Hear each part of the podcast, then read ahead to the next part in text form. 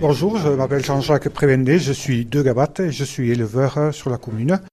De l'extérieur, il n'y a aucun indice. Pourtant, Jean-Jacques est un costaud.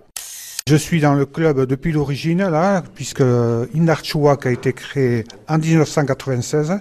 C'était suite à un pari un peu fou d'un copain, Patrice, qui était venu nous voir. Il était Saint-Jean-le-Vieux, il pratiquait déjà ses spécialités de jeu basque, de jeu de force basque, en compétition. il s'est dit pourquoi pas, nous, à Gabat, on pourrait pas faire un petit club. Et c'est depuis cette année-là, 96, qu'on a créé ce club qu'on a engagé dans l'équipe tous les jeunes du village. Il faut dire que pratiquement tous les jeunes qui étaient à l'époque euh, entre 20 et disons 35-40 ans ont commencé dans le club. On était pratiquement une douzaine à commencer ces années-là à pratiquer les jeux de force basque et tous les jeux qui en découlent, tir à la corde, charrette, bidon, etc. Quoi. Vous, vous êtes éleveur, alors même si les métiers de l'agriculture ont changé, c'est quand même un avantage parce que ces jeux sont liés euh, aux travaux des champs, aux travaux agricoles. Oui, en effet, les jeux, à l'origine, c'était des défis que se lançaient les paysans.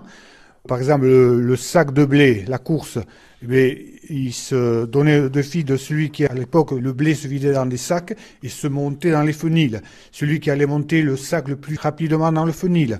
Le jeté de paille, par exemple, c'est la paille qu'on vider les charrettes que l'on remplissait à la main et que l'on vidait aussi dans le fenil en les soulevant à la main.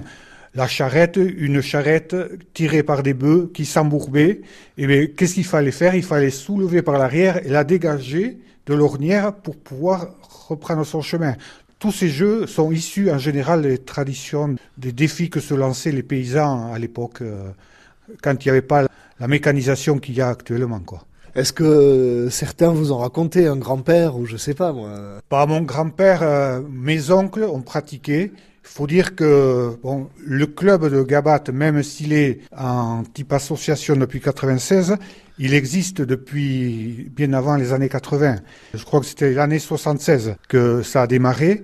Et là, tous les paysans, tous les gens aptes à pouvoir pratiquer ce jeu y étaient. Je sais qu'on avait une équipe de force basque de 10 tireurs qui étaient tous du village de Gabat, un village qui ne comptait pas 200 habitants à l'époque.